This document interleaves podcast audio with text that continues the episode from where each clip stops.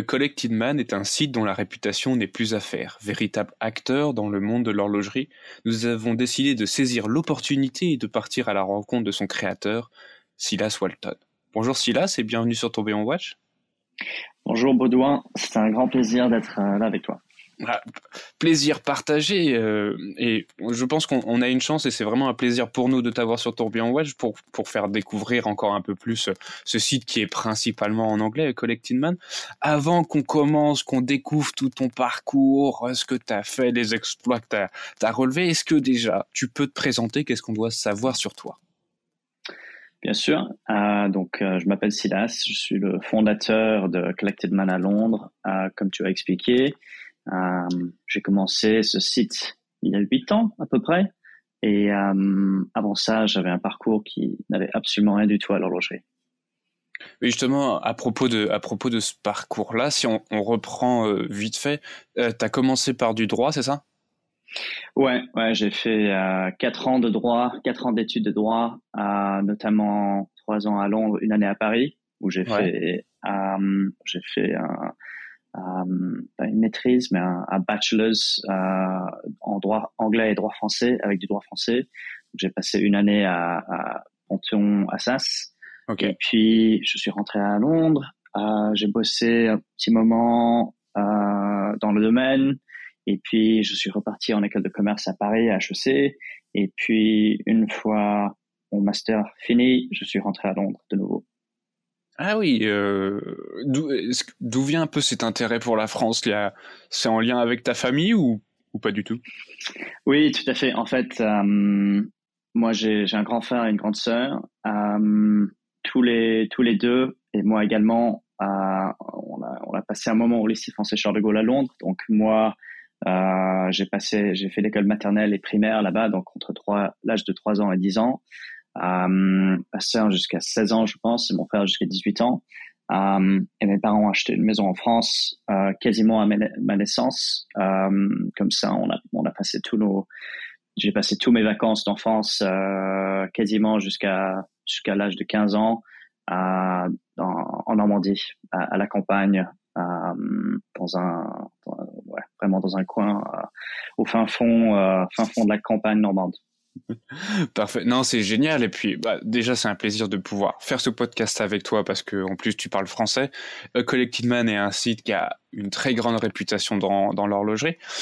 Comme tu l'as dit, euh, t'étais pas forcément voué à travailler dans l'horlogerie. Tu as commencé par des études de droit, puis après ce master en, en école de commerce. Est-ce que l'horlogerie, c'était quelque chose qui était déjà un tout petit, un tout petit peu présent dans ta famille, le fait d'avoir une jolie montre ou à, une occasion on offre une montre, ou alors là, pas du tout, on porte une montre, mais parce qu'on doit porter une montre. Euh, Entre les deux, euh, j'ai toujours expliqué aux gens euh, que quand j'ai commencé à Collected Man ou, bien le business qui existait avant, qui s'appelait Watch Exchange à la base, c'était vraiment purement motivé par un intérêt, intérêt entrepreneurial. Euh, et sans doute on en parlera un peu plus tard. Euh, mais euh, bien que je me, bien que je m'aurais jamais décrit, si on dit ça, mm-hmm. comme un passionné de l'horlogerie, je connaissais aucun j'avais pas des amis qui qui qui qui, qui avaient les moyens euh, de s'acheter des montres. Personne avait participé à un héritage euh, dans lequel ils avaient reçu une montre. Donc j'étais plutôt isolé dans le sens que j'aimais bien, j'aimais bien les montres en soi. Je m'intéressais à l'horlogerie d'une façon très distante, superficielle, oui, distante et superficielle. Euh, mais j'avais bien reçu à l'âge de 18 ans pour mon anniversaire de la part de mes parents la, montre de poche de mon arrière-grand-père. Quand j'ai eu 21 ans ou 22 ans, j'ai reçu la, montre de poche de mon autre arrière-grand-père. Euh, mes deux premiers mois de salaire, je les ai dépensés sur des montres euh, quand je me posais dans un cabinet d'avocat. Euh, quand j'avais 15 ans, j'ai trouvé en bord de rue normande une brocante où au fin fond d'un tiroir, j'ai découvert un, une montre de poche complètement couvert de poussière et qui qui fonctionnait pas, que j'ai acheté pour 50 centimes et j'ai fait marcher à la maison d'une façon très très basique. J'ai mhm. nettoyé, je l'ai, mais, mais je l'ai pas gardé. Malheureusement, je l'ai revendu pour, euh, je sais pas, 200, 200 euros sur eBay euh, deux semaines plus tard. Donc, mhm. j'avais toujours, j'avais toujours un peu les pieds dans, dans, dans, dans deux terrains. J'étais intéressé, comme tout, comme la plupart des hommes à cet âge-là. Euh, l'horlogerie m'intéressait parce que euh, les montres, je trouvais ça intéressant et beau. Et accessoirement, euh, j'en voulais une qui, qui, qui, qui, comment dire, qui, qui faisait naturellement partie de, euh, de mon costume, on va dire, de comment je me présentais. Euh, je m'intéressais certainement au niveau historique euh, avec ma famille, mais j'étais pas, je n'étais pas passionné de l'horlogerie euh, dans un sens euh, pur de souche. Je sais pas si, voilà. si ça se dit. Ouais. Bah, ce, qui est, ce qui est très drôle, c'est que j'ai l'impression qu'on peut avoir plus ou moins le, le, le même parcours. Euh, j'ai aussi commencé par du droit, j'ai fini par un master en école de commerce. Et je suis pas né dans une famille euh, purement passionnée, comme, comme tu disais, euh, passionné 100% euh, pur jus dans, dans l'horlogerie, mais ça s'est déclaré bien plus tard. Et, comme tu le disais, tu as, toujours eu un peu ces, deux pieds, à la fois un peu dans le monde horloger parce qu'il y avait cette histoire familiale, mais sans plus, et à, la fois euh, ce pied dans, l'entrepreneuriat. Tu as parlé un tout petit peu euh, de Watch Exchange, c'est euh, la première entreprise que tu as créée. Mm. Est-ce que tu peux nous en dire un peu plus, nous raconter tout ça? Oui, bien sûr. en fait, euh, on a tout simplement rebranding, rebranded de Watch Exchange à Collected Man il y a 4 ou 5 ans. Euh, j'ai commencé avec Watch Exchange parce que quand j'ai, en fait, quand j'étais dans, euh, après avoir fini l'école de commerce, je suis rentré à Londres. J'étais dans un fonds de private equity, mais en, stage. Ça faisait partie de mon master. donc c'était obligatoire. Euh, et je faisais partie d'une équipe qui s'appelait Deal Origination. Donc, je, euh, tous les jours, ou quasiment tous les jours, je, on me présentait ou je lisais comme, comme partie d'une équipe. Euh, dans mon cas, j'étais très junior, mais en partie, je faisais partie d'une équipe qui faisait une revue de, de business plan, de propositions mm-hmm. de, de, de, business plan. Euh, et puis, je rencontrais des jeunes entrepreneurs, des gens qui, qui, qui travaillaient souvent dans des sociétés où euh, ils étaient, euh, ils n'étaient pas les fondateurs, mais ils étaient à un très haut niveau et ils avaient envie de, de racheter la, la, boîte où ils travaillaient pour euh, faire mieux ou changer. Et donc, c'est comme ça que le fonds de private equity où je travaillais, qui s'appelait Lloyd's Development Capital, participait à leur projet. Donc, je, je rencontrais des gens qui me motivaient, des gens entrepreneuriales, je, je lisais des business plans. Euh, et à ce moment-là, j'avais besoin d'argent. Je, mon, mon, stage n'était pas rémunéré. J'ai dû vendre les deux pièces, les deux montres que j'avais achetées euh, quand je travaillais dans un cabinet d'avocat il y a 3-4 ans en arrière. Ouais. Euh, et l'expérience était très mauvaise. Euh, l'expérience de vente était très mauvaise. Il y avait eBay, il y avait euh, des, des, des, petites entreprises à Londres, des, des détaillants indépendants qui, qui me proposaient des prix moins 60% de ce que ce que j'avais payé. Euh, et puis également les maisons de vente sans cher qui n'étaient pas du tout intéressées à ce niveau-là. Et quelque part là-dedans, j'ai eu une idée euh, qui, qui, qui était vraiment une demi-page au début, d'une demi-page euh, de, de, de, pensée. Et après deux mois, été 50 pages de, de business plan avec des centaines d'heures de Excel et j'avais j'avais tout bouffé sur le marché, j'avais tout lu sur le marché au Royaume-Uni, pour, pour, être précis, le marché d'occasion au Royaume-Uni. Et quand j'ai lancé Watch Exchange euh, quatre mois plus tard, je savais pas trop où, où me placer. Je, je pensais qu'on allait être plutôt dans le, le, le, le marché d'une valeur moyenne, euh, donc euh, disons entre 5 et, et 15 000 livres, ou 5 à 10 000 mhm. livres, ce qui est quand même préélevé, mais, mais relatif au marché d'occasion, était, était plutôt le marché du prix moyen.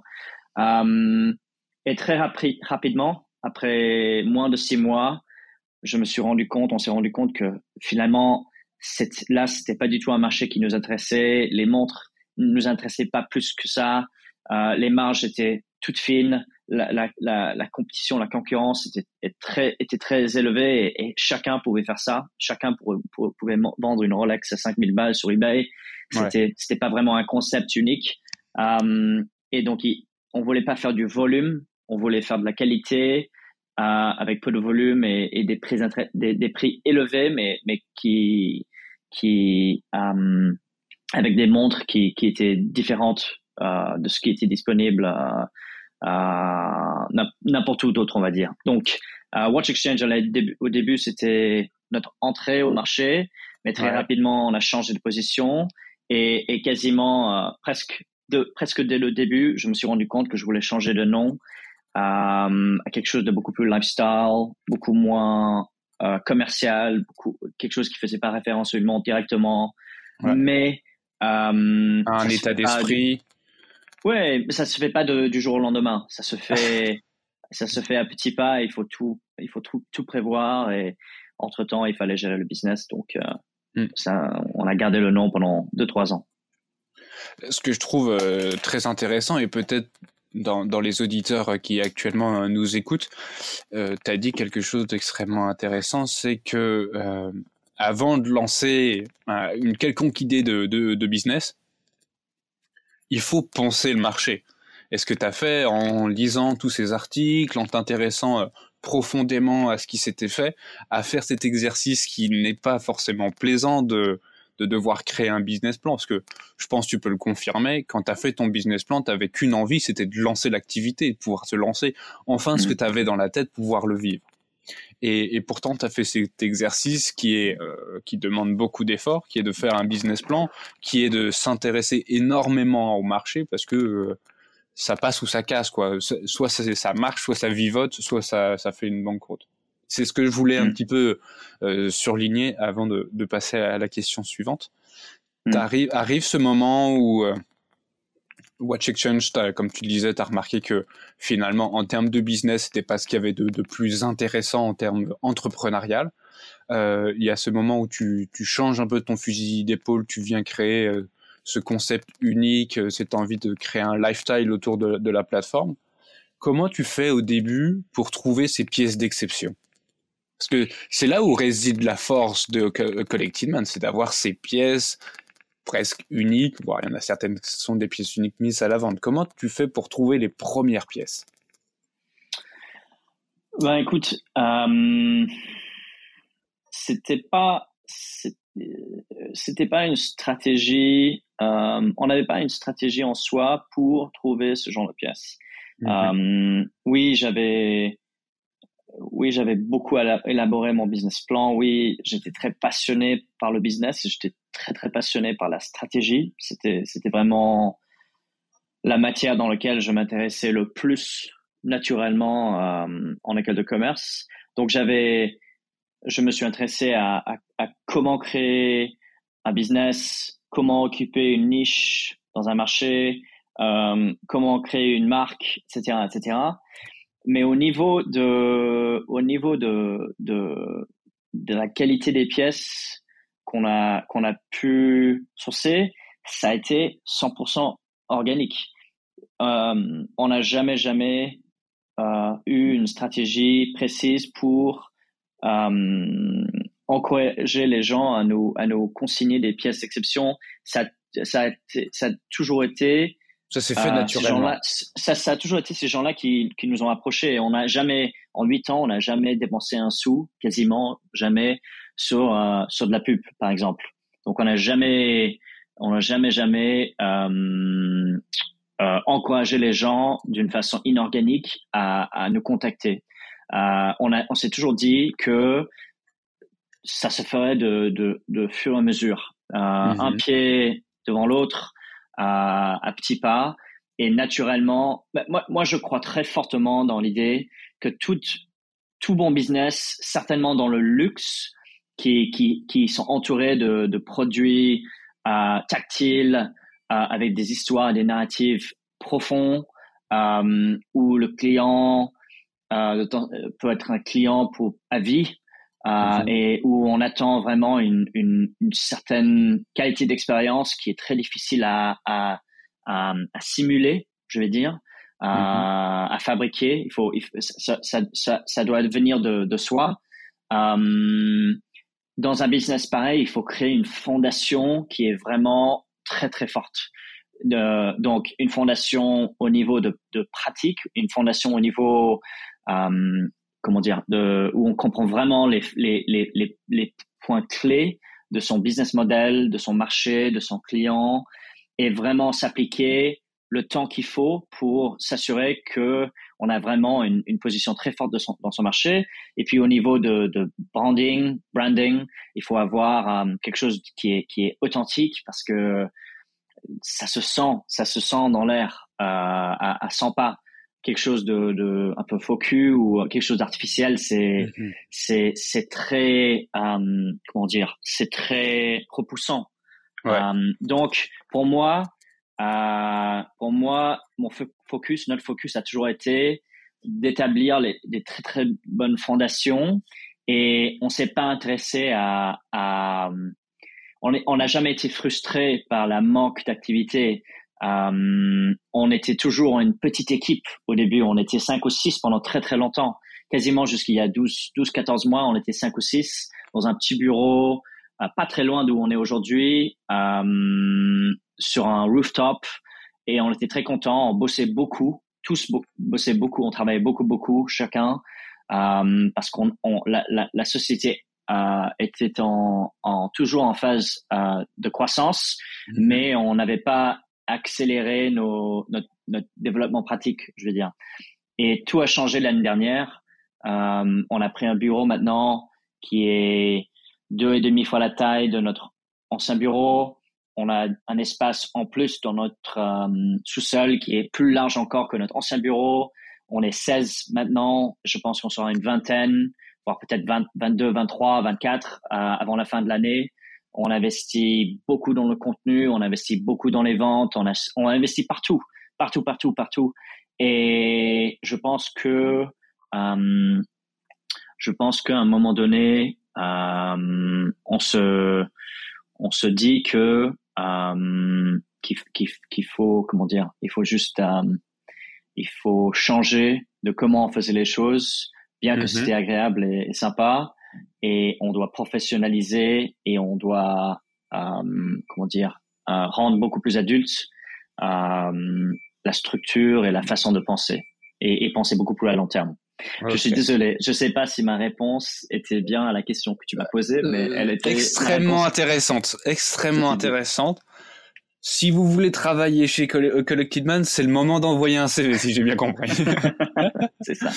Euh, on va revenir à propos des pièces d'exception. Tu, nous as expliqué une chose qui est extrêmement importante, c'est que tu as laissé ton business évoluer de façon organique. Tu n'as pas fait un braquage euh, à 180 degrés entre Watch Connect, euh, Watch Exchange et tout d'un coup euh, Man. Ça s'est fait progressivement.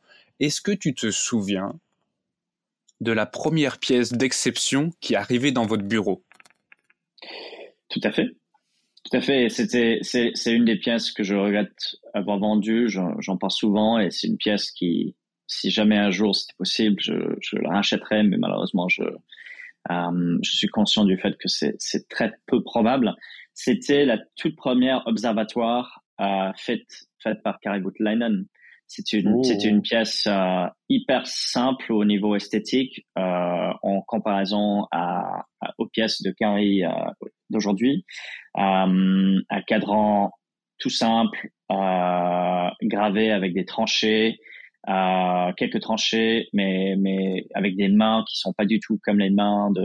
C'était pas des euh, comment dire des des des, des, mains euh, bréguées, je pense. Il, il appelle ça ouais. Je ne savais pas comment il appelle ça, mais euh, c'était c'était des, des, mains différentes, un cadran différent, un boîtier différent. Tout était différent.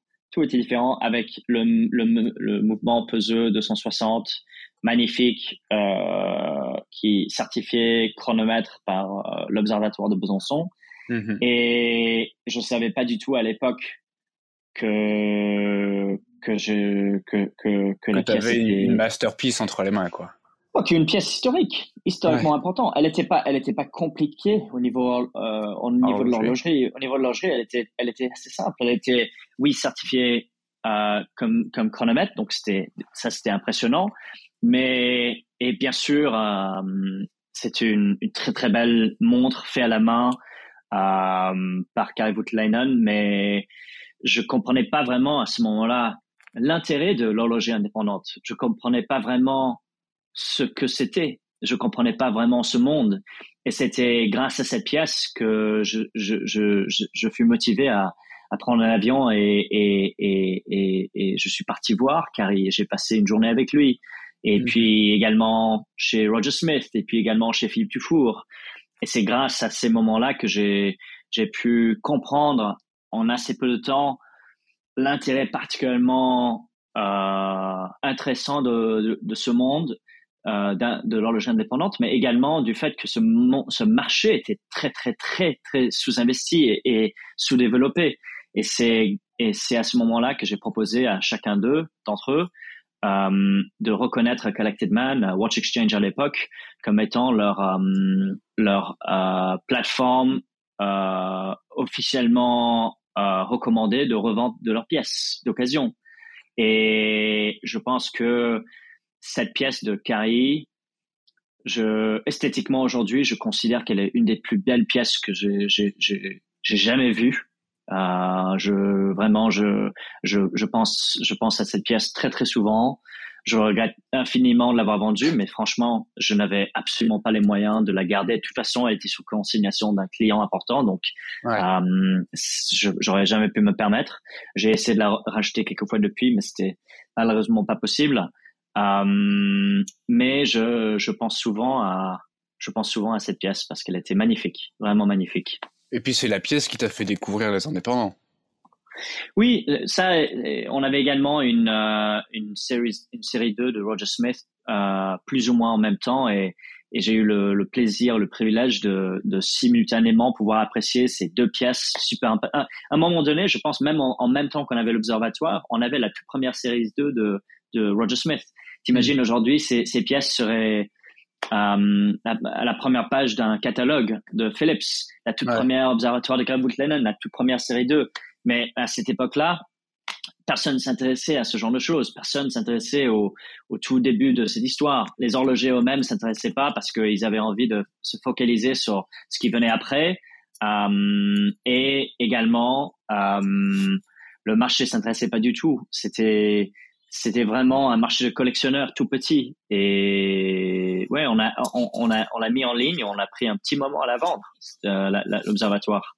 Alors qu'aujourd'hui, ça partirait en quelques secondes. oui, et pour, pour un prix sans doute euh, au-dessus d'un million de dollars, je pense. Ouais. Sans doute. Alors que à l'époque, c'était 75 000 dollars, un truc du genre, 70 000 dollars, peut-être 80 000 dollars. Euh, C'était vraiment Ouais, c'était il y a que 7-8 ans, mais c'était un monde complètement différent à l'époque. Complètement différent.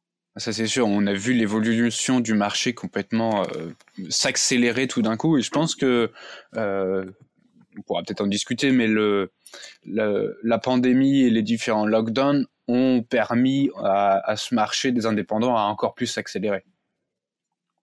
Tout à fait, 100%. C'était un catalyste. Les, les, ce qui se passait se passait déjà. Mhm. Euh, le, le, marché allait déjà en, en, une direction numérique de plus en plus, de plus en plus digitale. C'était sûr et certain. Euh, c'était pas, c'était pas du tout, euh, comment dire, euh, révélatoire. Euh, mhm. On voyait déjà ce qui se passait dans dans d'autres mondes du luxe, notamment dans les, les vêtements, etc. Euh, c'était inévitable et c'est inévitable que ce marché partira de plus en plus dans cette direction-là. Les réseaux sociaux, notamment Instagram, étaient déjà très importants et de, sont devenus de plus en plus importants. Euh, ceux qui pouvaient, le, marché est devenu de plus en plus global. Vraiment, la mhm. mondialisation de ce marché est, est, assez foudroyante, je, je pourrais dire, euh, foudroyant, assez, euh, en tout cas très notable. Euh, et donc, euh, tout ce qui s'est passé, c'est que les, les, les catalystes existants ont été accélérés. Nous, nous on a, pardon, les, les trends, les, les, différents trends ont été accélérés. Les tendances, Les tendances, voilà. Nous, euh, nous, on était déjà un site qui vendait 98% de nos montres en ligne. Euh, et la, la, aujourd'hui, euh, presque 90% de nos clients sont soit euh, de l'Amérique du Nord, soit de l'Asie, euh, Southeast Asia. Euh, donc ces clients-là achetaient à distance sans jamais voir en personne, sans jamais nous mhm. rencontrer. Aujourd'hui, on reçoit pas les clients, on reçoit pas les clients au bureau, on reçoit, on n'a pas besoin parce que fondamentalement, le modèle doit survivre et accroître et euh, comment dire, euh, avoir son succès entièrement à base de du, de comment dire de, de, de la volonté du, du consommateur euh, typique moyen de mhm. d'acheter des choses de valeur de plus en plus confortablement en ligne et à distance. Et en fait si on a une réputation qui est qui est forte si on a un, une marque qui est forte si on a un business model qui est bien développé si on a des, des collaborateurs qui sont doués et passionnés ça n'a euh, toute logique porte vers le, le, numérique et vers le digital parce que ça n'a c'est pas logique qu'on a besoin aujourd'hui de présenter quelque chose en personne euh, n'importe quelle, quelle, quelle valeur euh, pourvu qu'on fait tout le reste bien, pourvu qu'on a des belles photos, pourvu qu'on est honnête, qu'on est transparent, pourvu qu'on explique d'une façon transparente mmh. toutes les tous les aspects importants de d'une de, pièce. Tout peut se faire euh, en ligne aujourd'hui et devrait se faire quasiment, à part bien sûr les les, les ventes aux enchères en personne ou euh, ou ou tout simplement pour les clients qui sont d'un âge qui, qui qui sont pas capables malheureusement ou qui ne veulent pas participer au marché numérique. Il faudra, faudra toujours faire des exceptions, mais de façon globale, la direction du marché est très claire et nette, à mon avis. Et c'est vachement intéressant parce que c'est très entrepreneurial, il y a l'analyse que tu fais des tendances et du coup ça donne aux, aux, gens qui nous écoutent, je pense, une meilleure compréhension du, du, marché horloger. Je voulais revenir un tout petit peu sur Collected Man. Est-ce que tu arriverais à nous expliquer qu'est-ce qui fait la force de Collected Man? Tu nous as un peu dit, voilà, il faut, enfin, tu nous as donné les ingrédients qu'il faut avoir pour créer un business périn. Euh, mm-hmm. Pour Collecting Man, quelle est, la, quelle est sa force aujourd'hui? Bah, Pour être très franc, aujourd'hui, ce qu'on fait pourrait être fait par n'importe qui. C'est, c'est très facile d'avoir un site en ligne, d'avoir une plateforme euh, sur Instagram, euh, une page sur Instagram, d'avoir des belles photos, euh, de bien décrire, euh, de, de sourcer des montres. Euh, euh, tout ça, c'est simplement une question de travail, de patience. Je pense que les, les deux choses qui nous avantagent le plus, de mon point de vue au moins, d'un point de vue public, c'est la sincérité. Et c'est un mot qui, qui est abusé, je sais, mais cette authenticité ou cette sincérité n'est absolument pas facilement euh, répliquée. C'est très difficile de, de, de faire semblant d'être authentique. Soit on est, soit on n'est pas. Soit, soit quelque chose est, je sais pas si on peut dire ça, mais dans le grain de la, de, de, de la marque, de la personne, la façon dans laquelle on, on, fait les choses, soit, soit, soit ce n'est pas. Et, euh, et donc, euh, et donc, d'un point de vue, cette, cet aspect authenticité, sincérité, je pense, ça fait partie de l'ADN d'une marque et ça se sent à, à, à, à 1000 mètres et, le jour qu'on perd cette authenticité, cette sincérité, c'est le jour où on, perd tout. Euh, de l'autre côté, et, là je, je n'exagère pas du tout, je, je, je, crois à fond, à fond, à fond là-dedans, c'est la qualité de, de, ces, de ces collaborateurs, euh, des, des, gens avec qui on travaille. C'est la qualité des, des collaborateurs et peut-être l'élément le plus important d'un point de vue pratique, pragmatique, dynamique, euh, qualité de vie professionnelle, qualité de parce qu'on aura on, en fait on a, on a on aura toujours des problèmes on aura toujours des on, on aura toujours des moments où on on gère mal quelque chose un client est déçu euh, on n'a pas pu faire quelque chose qu'on nous a demandé de faire euh, euh, notamment maintenant maintenant on est en en, en, période de croissance, en phase de croissance. On est en train de, de recruter beaucoup de gens et mhm. c'est très très pour, de mon point de vue, en tant que, que PDG, je trouve ça euh, très inconfortable à des moments parce que c'est une, il faut changer sa façon de C'est un nouveau process à mettre en place, ouais. Ah, c'est, c'est, c'est, c'est complètement nouveau, c'est complètement neuf.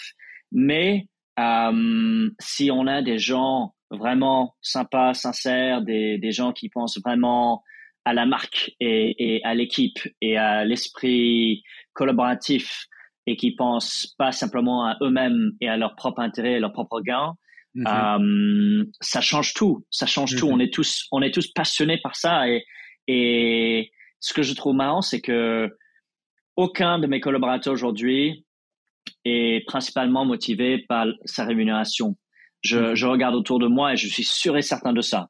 On est, on est tous bien sûr plus ou moins motivés par l'argent, mais je suis sûr et certain que pas un seul d'entre eux est motivé principalement par ça. Ils sont motivés par euh, une euh, de, de, plein de trucs différents, mais ils sont motivés par l'horlogerie. Ils sont plusieurs à être passionnés de l'horlogerie, euh, même beaucoup. Ils sont passionnés par cet esprit entrepreneurial de travail en équipe, de partage, euh, et ils ont envie que que qu'on prenne tous de l'avance ensemble et que mhm. chacun soutient l'autre, soutienne, ouais. euh, soutienne l'autre. Et donc voilà, donc c'est c'est si on arrive à, à, créer une équipe ou même plutôt une culture, si on arrive ah à créer une culture interne qui est vraiment, encore une fois, je dirais authentique et sincère, avec des gens bien, des gens sympas, euh, ça, permet, ça, ça, ça rend beaucoup, beaucoup moins désagréable les moments durs et ça rend beaucoup, beaucoup plus agréable les moments euh, sympa mhm. et on peut toujours faire confiance que euh, qu'ils feront euh, tous le maximum de leur euh, du possible pour euh, pour pour pour aider et pour rassurer les clients dès qu'il y a un problème par exemple. Et ça c'est très très difficile à trouver. Des gens bien à mon avis il y en a pas beaucoup. il y en a il y en a pas beaucoup et, et une fois qu'on les trouve, il faut les regarder euh, proche de soi. Et justement, est-ce que tu peux nous, nous expliquer, euh, ça, va être très intéressant, c'est, est-ce que tu peux nous expliquer qu'est-ce qui a causé cette accélération, ce fait que tu passes de 5 à 6 employés à euh, bientôt une vingtaine? Et toi, en tant que CEO, comment tu fais pour t'adapter? Est-ce que un mentor? Est-ce que tu as, as pris des cours de management ou tu essayes de faire ça de la façon la plus naturelle possible? Euh, Donc, pour la première question, euh, je pense que on a été. Moi, moi je, je, suis entrepreneur, oui, mais je pense que je suis probablement entrepreneur un tout petit peu plus um, conservative, un tout petit peu mm-hmm. plus risk averse que, que la, la, la, la grande majorité d'entrepreneurs. Um, je pense peut-être si je si je de temps en temps je je pense que je pourrais me mettre au crédit cet aspect un peu risk averse qui m'a mhm. permis d'assurer la création de, de, bons fondamentaux pendant les trois premières trois quatre cinq ans. On aurait pu accroître plus rapidement, on aurait pu prendre des des courts chemins, mais les, on les a pas pris. Donc, je ne regrette pas le fait d'avoir été assez, euh, d'avoir patienté vraiment jusqu'au moment où où ça, j'avais le sentiment que si on, si on, si on, si on prenait pas, si on changeait pas notre stratégie, si on changeait pas notre approche, si on, si on, si on poussait pas vers euh, la croissance pratique, euh, mhm. on, on, aurait des regrets plus tard. Et, et en fait, entre le Brexit et le Covid, il y avait quand même deux grands, euh, comment dire, deux grandes pressions où potentiellement des stress euh, euh, géopolitiques, mhm. géoéconomiques, géostratégiques qui, qui auraient pu, euh, pu potentiellement avoir des impacts négatifs. Le fait que le Brexit n'a eu aucun impact pour nous, sur nous parce qu'on était déjà 95% en dehors du Royaume-Uni au niveau de nos ventes, mhm. c'était de la chance. Trois, quatre ans avant ça, on était 50, 60, 70% principalement focalisé sur le marché du Royaume-Uni. Pour le Covid, on a eu une semaine où tout le monde, euh, pendant une semaine, personne ne savait comment les choses allaient s'élaborer. Et puis tout d'un coup, tout s'est accru. Et, et, mhm. et c'était très difficile parce que on était tous chez nous. Et, et, et avoir une, une, une, société gérée par peu de gens qui est soudainement euh, en, en, accélération, en croissance continue à accélérer, parce qu'on avait déjà, en fait, notre croissance c'était quasiment du premier premier jour. Euh, et chaque année, on, on, on, avait une croissance 100%, 60%, 90%. C'était gigantesque c'était assez important, mais on attendait que ça, ça se décélère un peu pendant, avec le passage du temps. Et en fait, le Covid a accéléré la croissance encore une fois. Et en fait, à ce moment-là, plein de choses se faisaient naturellement. Euh, on avait notre euh, bail qui se terminait sur notre ancien bureau où on était pendant cinq ans. Euh, donc, on avait besoin de changer. Le marché était bien sûr euh, en stress au Royaume-Uni à cause du Covid. Donc, euh, donc il y avait l'opportunité de trouver des, quelque chose de particulièrement bien, un prix plus intéressant. Euh, on était soudainement conscient du fait qu'on avait juste plein de problèmes de croissance, on avait plein de, de manques. On avait, on s'est focalisé pendant des années et des années sur la même chose et on voulait pas recruter les gens parce qu'on avait peur de recruter des gens qui n'étaient pas au niveau de, de ce qu'on attendait. Euh, et en fait, soudainement, j'avais quasiment l'impression de me réveiller et j'étais conscient de, de mille problèmes Mhm. qui était entièrement en fonction de cette résistance et donc cette résistance d'embauchement. Et en fait, également, il faut le dire, depuis toujours, depuis le, depuis notre toute première vente jusqu'à aujourd'hui, on a toujours réinvesti 100% de, des profits euh, de, de, de, nos gains dans la boîte. Ouais. Donc, on a toujours, parce que ça nous a donné de l'indépendance. C'est pour ça qu'on n'a pas fait des levées d'externes, pas vraiment fait des levées externes. C'est pour ça qu'on n'a jamais levé des fonds auprès d'un fonds.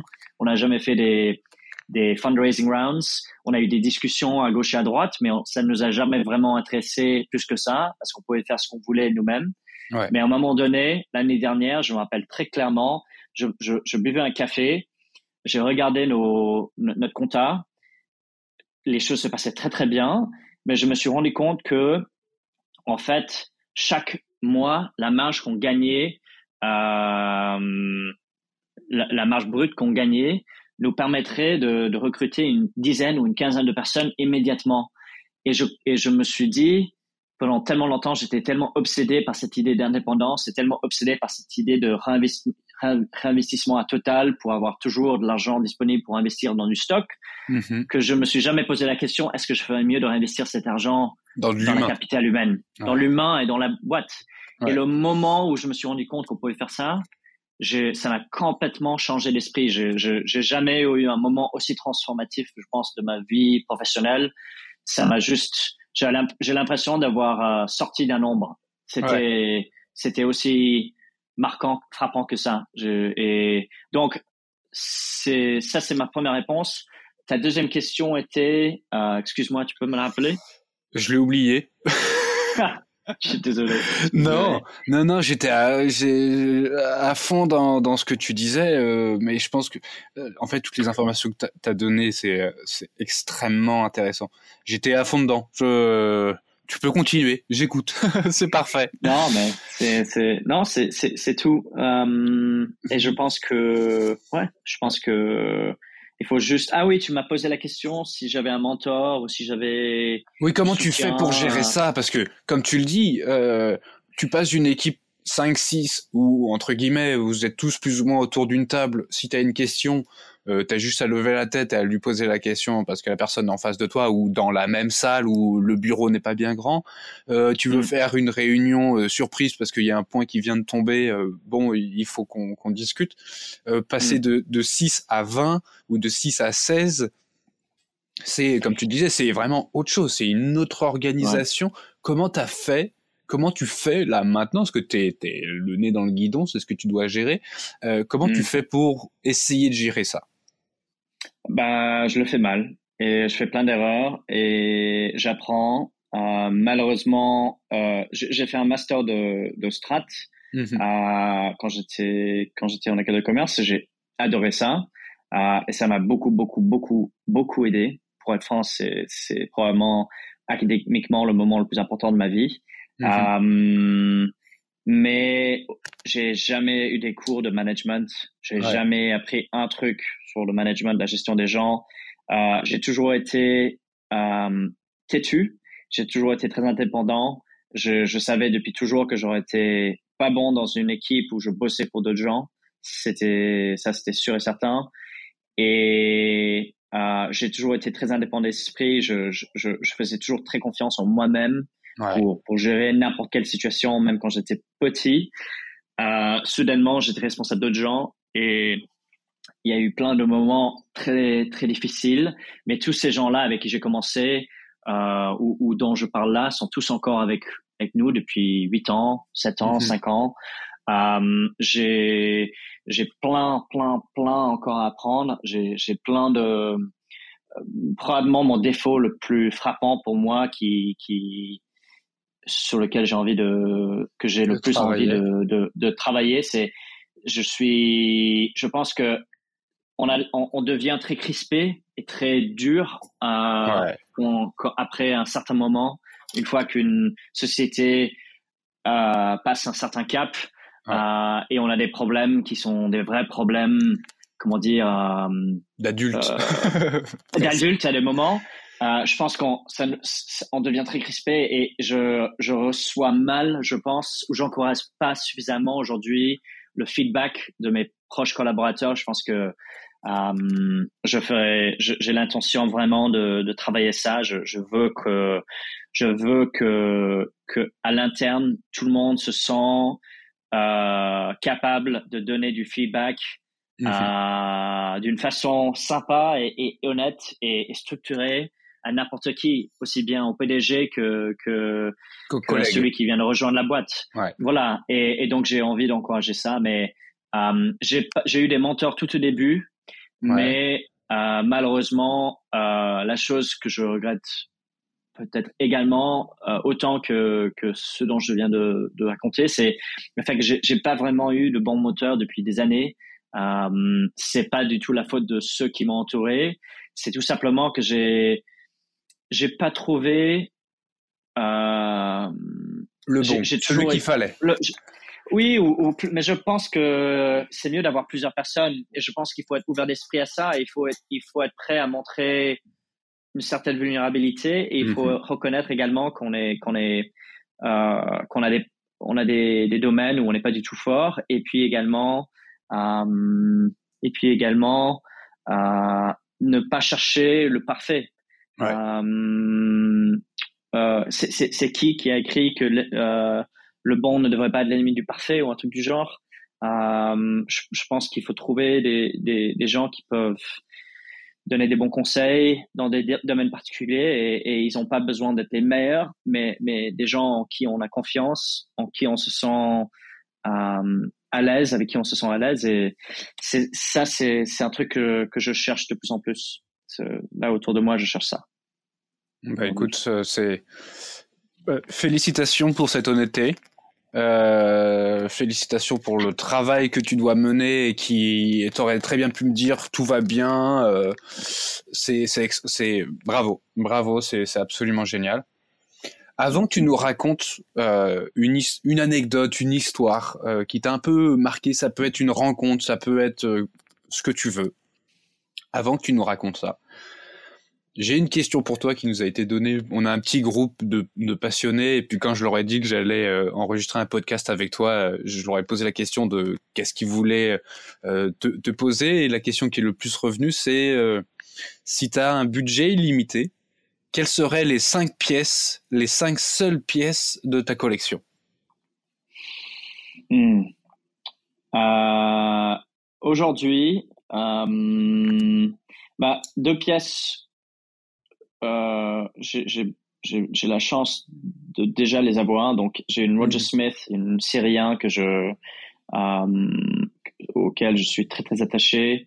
Euh, j'ai une Red Shepherd Chippy, un chronomètre transparent euh, que j'ai au poignet là euh, pendant qu'on fait cet enregistrement, euh, que j'apprécie énormément et, et, mon amitié avec Recep et ma participation à cette aventure euh, qui, qui, qui est le, le, le, sien, euh, fait partie de, de, de vraiment mes, euh, mes moments les plus préférés, mm-hmm. ouais. mes projets les plus, les plus satisfaisants que j'ai eu aujourd'hui. Puis, j'ai toujours voulu une 5402 neuf de stock que je pourrais porter. Bon, aujourd'hui, maintenant, c'est l'anniversaire de la Royal Oak, euh, mais euh, j'aimerais beaucoup euh, une 5402 euh, qui, qui est entièrement d'origine, qui a tout et que je pourrais porter euh, euh, sans, sans devoir la garder dans l'état dans lequel je l'ai trouvée, mais, mais grosso modo comme si elle était neuve, mhm. mais peut-être avec de la patine quand même au cadran. Euh, si, si vraiment le budget est illimité, euh, je, je proposerai le prix nécessaire à François Paul Journe pour euh, acheter son tout premier tourbillon euh, euh montre montre comment dire pas de poche mais de bracelet de donc j'essaie de, de l'acheter d'acheter son tout premier tourbillon euh, et puis, quoi d'autre? Et bien sûr, la toute première, euh, Voutilainen, l'Observatoire. Je, je l'ai racheté. Euh, si je pouvais, je, je ferais le nécessaire pour l'acheter. Ah bah, génial. Une très belle collection, une très belle collection avec beaucoup de goût. et justement, bon, comme tu le disais un petit peu précédemment dans le podcast, dès que tu as eu cette rencontre avec la, cette Voutilainen, euh, tu es allé le voir, tu es allé voir Roger Smith, tu es allé voir Philippe Dufour. Est-ce qu'il y a une rencontre où je suis sûr que tu as vécu mille choses? Ça fait déjà, comme tu disais, 7-8 ans que, que ton aventure entrepreneuriale a commencé. Est-ce que tu peux nous raconter une anecdote, quelque chose qui t'a frappé, qui t'a marqué? Euh, ben, euh, Oui, sans doute. Euh, peut-être peut deux choses, deux anecdotes. Une qui est plutôt un assemblage de trois, trois expériences et euh, un rassemblement de trois expériences et l'autre euh, quelque chose de très différent. Euh, vis-à-vis les, les trois horlogers indépendants dont tu viens de, de, de, faire référence, auxquels tu viens de faire référence, ce qui m'a vraiment frappé, c'est que à chaque fois que je suis, je suis allé les voir, j'étais frappé par le fait que ils étaient tous je, je, me permets de le dire, je, je pense déçu de comment euh, leurs pièces étaient gérées euh, à ce moment-là sur le marché d'occasion, notamment mhm. principalement aux enchères. Ils étaient très très déçus de comment les grandes maisons de vente aux enchères ne faisaient aucun effort vraiment pour euh, pour présenter d'une façon comment dire correcte, historiquement correcte, euh, aussi bien que, que esthétiquement flatteuse. Euh, leurs pièces, ils faisaient très peu d'efforts pour, pour montrer comment ces pièces d'horloge indépendant étaient différentes de, de, toutes les autres pièces qui étaient dans, le, dans la vente. Une Rolex, une Patek, une, euh, une Audemars Piguet juste à côté d'une Roger Smith. Je pense que ça leur frustrait parce que du coup, les pièces se vendaient souvent à moins 20, moins 30% sur le marché d'occasion, euh, certainement aux enchères. Et je pense que la, la, la première chose qui m'a frappé, c'était la, l'unanimité euh, entre ces trois messieurs euh, au niveau de leur, leur euh, sincère désir que quelqu'un faisait un peu plus d'efforts et que, et, et, que personne n'avait proposé de, de faire quelque chose particulièrement euh, dirigé vers leur marché jusqu'à présent. Je pense qu'ils étaient c'était ça, m'a bouleversé que jusqu'à ce moment-là, à part Steve Hallock en Californie, il y avait personne qui, qui s'intéressait à ce marché et euh, pour eux c'était c'était très surprenant. Je me rappelle la première fois que j'ai raconté à, à Carrie Lennon en personne et je sais pas si ça rappelle de ça, peut-être pas, mais la première fois que je l'ai raconté que j'avais vendu euh, l'observatoire et qu'elle avait elle s'est vendue pour je sais pas c'était 85 000 dollars, un truc du genre. Mm-hmm. Euh, je, il m'a presque euh, serré dans les bras. Ouais. Il m'a, il s'est, il et il me croyait pas. Il était ravi. Et, et, et, moi, j'avais la honte. Moi, je me sentais gêné que je l'avais pas vendu pour plus, parce que mm-hmm. j'avais essayé de d'équilibrer le besoin de liquidité aussi bien de, de, de, d'avoir un bon prix. Mais pour lui, pour lui, c'était super. Et j'ai trouvé ça très très touchant et très très frappant. Euh, et, et deuxièmement, euh, avec ces, ces messieurs, euh, ils étaient toujours, on m'avait toujours raconté comment les clients disaient souvent ah je suis gêné, j'ai envie de vendre ma pièce par tel ou tel horloger indépendant, mais euh, j'ai pas envie de, raconter ça à l'horloger parce que je serais gêné parce que je l'ai commandé la pièce et maintenant je la revends. Euh, et j'ai raconté ça à, chacun d'entre eux et chacun d'entre eux m'ont dit mais la vérité, la vérité est l'inverse. Ils, ils, sont, ils sont beaucoup, beaucoup, ils sont, ils ont pas envie que tout le monde vende leur pièce directement Ça, du jour au lendemain, mais ils reconnaissent que c'est un marché organique, que les gens changent de goût, qu'ils achètent d'autres choses, qu'ils remplacent, et ils préfèrent, ils préfèrent largement que les que les clients communiquent ouvertement leur leur euh, leur leur pensée, que ça soit pas gênant, et que du coup pour eux, nous, on, on, pour, je me rappelle, je pense que c'était Carrie qui m'a dit ça, Roger.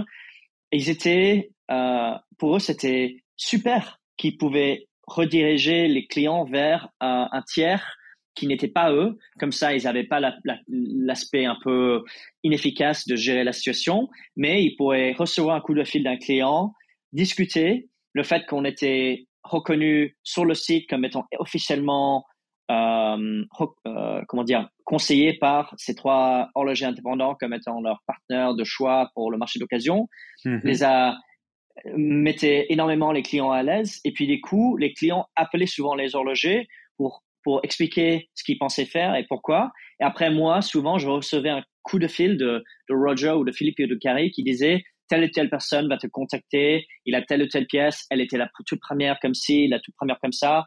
On a discuté, qu'est-ce que tu penses de ce prix-là? Ah, tu penses que ça va être pour plus? Super. Bah écoute, je te présente la personne. Et, et en fait, à ce moment-là, on facilitait la vie de, de ces, horlogers, à la fois qu'on enlevait ce gène, mais également on, permettait de, créer une liquidité, une transparence et une, certaine dynamique dans un marché qui jusqu'à présent a été très inefficace, caché et, et où euh, personne n'était content. La deuxième anecdote qui n'avait aucun rapport à ça, c'est tout simplement, on a un client aujourd'hui qui est, est, parmi nos plus grands clients et il était quasiment mon tout premier, tout, notre tout premier grand, grand client des États-Unis. Et chaque année, il, il achète beaucoup de pièces, chaque il est maintenant très très grand client chez Recep, chez Peter Manbeda. Euh, il est il est un des plus grands clients chez Caribou Lennon, plein mm-hmm. d'autres horlogers indépendants. Et ce monsieur, euh, je me rappelle, on a eu plein de soucis de logistique au début, plein de soucis de, d'envoi avec Ferrari, avec DHL, avec plein de soucis. Et ça me stressait, mais tellement beaucoup parce qu'il était ah bah tellement important et les pièces étaient tellement importantes que je pouvais pas dormir. Je, J'attendais près du téléphone toute la journée. Je, je, j'étais vraiment très, très stressé par cette expérience parce que pour moi, il fallait absolument que ça se passe aussi bien que possible. Et il y a cet élément-là, j'avais, je, je n'avais aucun contrôle dessus. Je pouvais pas contrôler comment un tiers allait euh, livrer une pièce qu'on avait vendue. Moi, moi, je pouvais, nous, on pouvait tout contrôler jusqu'à ce moment-là. Ouais. Et, et ce tiers pouvait tout gâchir. Donc, j'étais très stressé par ça. Et je me rappelle un jour, J'étais, euh, c'était l'été, je me promenais avec un ami et il, il m'appelait et il m'a raconté comment euh, il a eu plein de problèmes et que quelque chose était arrivé pas du tout dans l'état qui correspondait parce qu'en fait la douane américaine avait ouvert ou je sais pas quoi mm. et qu'il était et que c'était il était pas content de ce côté-là, ce côté-là, ce côté-là. Il m'a dit voilà ce que tu dois faire pour l'avenir voilà ce que tu vas faire à l'avenir. Tu dois utiliser Ferrari pour toujours et, et ou tel ou tel service. Et, euh, et une fois qu'il m'a une fois qu'il m'avait raconté tout ça et je me sentais tellement mal à l'aise. Bah oui. Il a été hyper sympa. Il m'a dit mais tu sais Silas, je serai un client à vie. Ouais. Tu on sera tu tu vas voir, on fera euh, je reviendrai vers toi pour toujours. Et, on, on, fera encore pendant 15, 20 ans, peut-être mes enfants également. Euh, et donc, tu auras plein de temps pour, pour gérer ça. Les choses vont s'améliorer. Et je te dis ça parce que j'ai envie que tu progresses, j'ai envie que tu t'améliores, j'ai envie que ta société ait du succès. Donc, euh, je te dis ça pas pour, pour transmettre ma frustration, pas pour euh, te, te t'embêter ni quoi que ce soit. C'est pour que tu, je, puisses euh, progresser. Voilà, et parce que j'ai envie que tu aies du succès. Et, cette personne-là aujourd'hui est, est, entière, encore un de mes clients, un de nos clients, excuse-moi, un de nos clients le plus important et une des personnes avec qui j'apprécie entre entretenir euh, le plus souvent possible. Et, et, et, et il, est parmi les, les, hommes les plus importants de la finance globale, vraiment. Euh, ah oui. Exceptionnellement. Ex non, non, mais il a des dizaines de, de euh, comment dire, tens of thousands of employees et il est, il est extrêmement important, mais il a quand même à trouver une demi-heure pour m'appeler et pendant dix minutes on parle de l'horlogerie et puis pendant 20 minutes on parle de, de l'économie globale, de ce qui se passe en Ukraine, de, de l'impact du Covid, des élections américaines. Et je trouve ça tellement intéressant et tellement sympa. Euh, mais je, je reconnais énormément à cette personne qui, qui a établi un standard très tôt sur lequel on s'est, on a, pour lequel on a, comment dire, on, sur lequel on a commencé, on a, il a établi un standard, il a demandé un standard qui est devenu maintenant notre, notre standard de base. Ouais. Et, euh, et voilà. Donc, euh, ah non, c'est génial. Bravo, hein, bravo, bravo, euh, bravo. Ça demande en fait, euh, pour expliquer aux gens quand, quand parce que pas tous ont la, ont la chance ou l'opportunité d'être à la tête d'une entreprise, mais je pense que plusieurs euh, qui nous écoutent ont cette volonté à moyen, long terme de créer quelque chose, que ce soit une marque horlogère ou, ou quoi que ce soit. Euh, mais souvent, ces projets entrepreneuriaux, enfin, c'est, ils font cœur, euh, corps avec nous. Dès qu'il y a une remarque qui est faite sur ce qu'on fait, euh, bah, tout de suite on le prend pour nous-mêmes. Et avoir cette euh, cette transparence avec le client, de savoir échanger et même leur demander des retours, même si on sait que ça va nous coûter entre très gros guillemets, parce qu'on va le prendre personnellement c'est euh, c'est quelque chose qu'il faut euh, qu'il faut rappeler. Il faut être à l'écoute de son euh, de son client, de toujours essayer de faire en sorte de s'améliorer, même si ça peut nous coûter, même si on peut être mal à l'aise après. C'est quelque chose de très important et je pense grâce à ce client-là qui t'a fait ce retour-là, maintenant ce, ce, point de, de livraison est peut-être complètement ou en partie géré et te permet de, de mieux dormir maintenant. Tout à fait. Ouais, tout à fait. ça, ça m'a toujours frappé. Et, euh, c'est, bravo d'avoir réussi à avoir créé ce, ce genre de relation-là avec euh, ce client-là, en tout cas. On va revenir un petit peu sur Collected Man. Là, euh, quels sont les, les un ou deux ou trois challenges que, que, que tu comptes relever avec Collected Man? Donc, est-ce que je, je, je, me permets de demander euh, une question Est-ce que, est-ce que tu, tu me demandes vis-à-vis de ce qu'on veut faire euh, est-ce, est-ce que tu me demandes des questions qu'on va avoir, euh, les problèmes ou les challenges qu'on aura à l'interne, ou est-ce que euh, plutôt vis-à-vis du marché Vis-à-vis du marché. Bah, écoute, je sais pas. Un ou deux, pas plus. Hein. Ouais, je pense que je pense que euh, pour le pour le marché, euh, le marché est tellement en croissance, il est tellement divers, les clients euh, sont vraiment partout aujourd'hui, de toute démographie, de tout âge, euh, de tout moyen. Euh, c'est vraiment, je pense, on voit vraiment une, une, une accélération assez stratosphérique au niveau de, de, de au, moins de notre point de vue, euh, euh, de l'intérêt dans l'horlogerie, euh, certainement l'horlogerie rare, compliquée, indépendante, etc. Pour nous, le challenge, non, pour nous, ce qu'on veut faire, c'est, on veut vraiment masteriser, je sais pas si on dit ça, mais on veut perfectionner au maximum possible le modèle qu'on a aujourd'hui de, de, de, vente à distance euh, qui est hybride entre qui est, qui est à la fois old school, tactile, mm-hmm. euh, relationship driven, par téléphone, par email, de temps en temps en personne, euh, par Zoom, mais également très numérique, très lifestyle, très 21st century, très contemporain. Et je pense que si on arrive à, on, a encore beaucoup à faire de notre côté, on a encore beaucoup de travail. Euh, on va bientôt lancer des trucs. Malheureusement, je peux pas en parler aujourd'hui, mais on va bientôt lancer des trucs qui vont être très intéressants. mais euh, je pense que euh, je pense que, que tu verras bientôt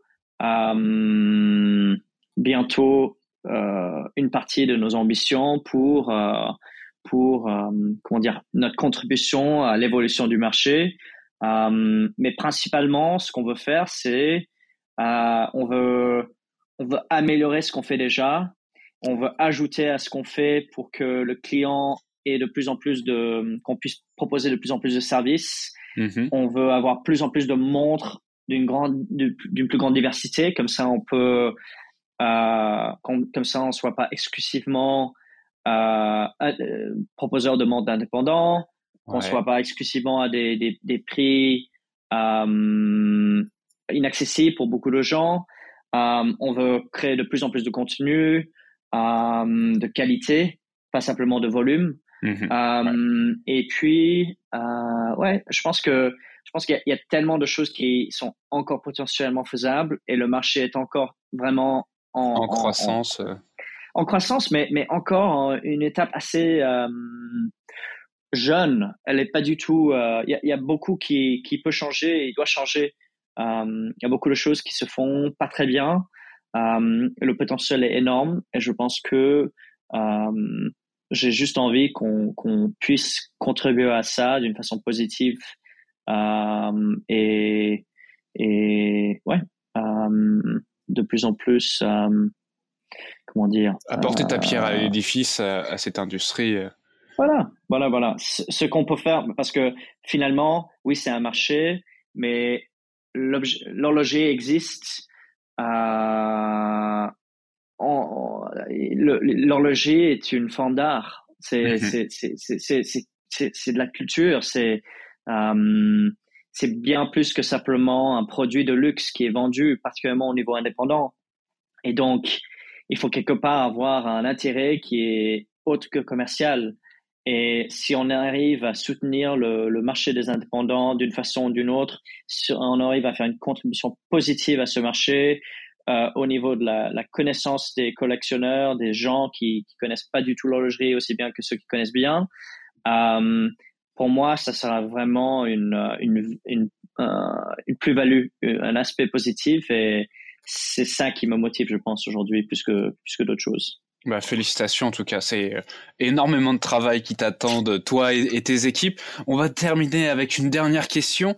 Euh, si là, à tout hasard, le jeune Silas ouvre la porte du bureau où t'es et que tu dois lui donner un conseil, tu lui donnerais quoi comme conseil?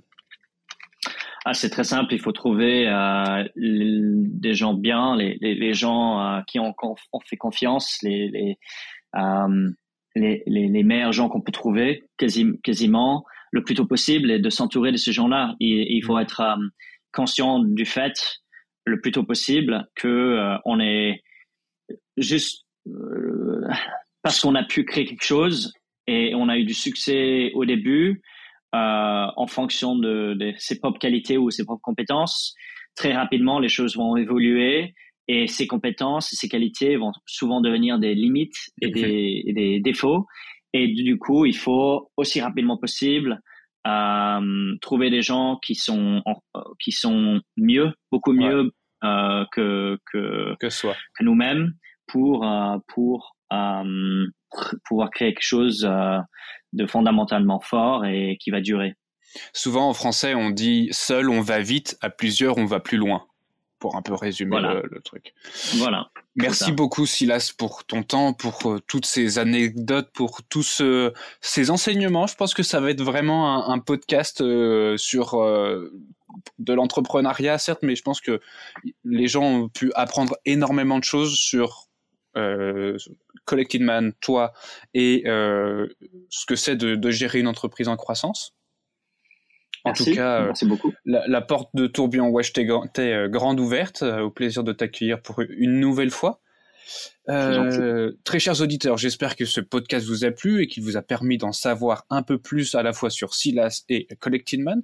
Pour ceux qui souhaitent en découvrir davantage sur l'horlogerie indépendante et ses acteurs, je vous invite à consulter nos articles et vidéos. Le tout étant bien sûr disponible sur nos sites et nos différents réseaux sociaux, à savoir Instagram, Facebook, YouTube et LinkedIn.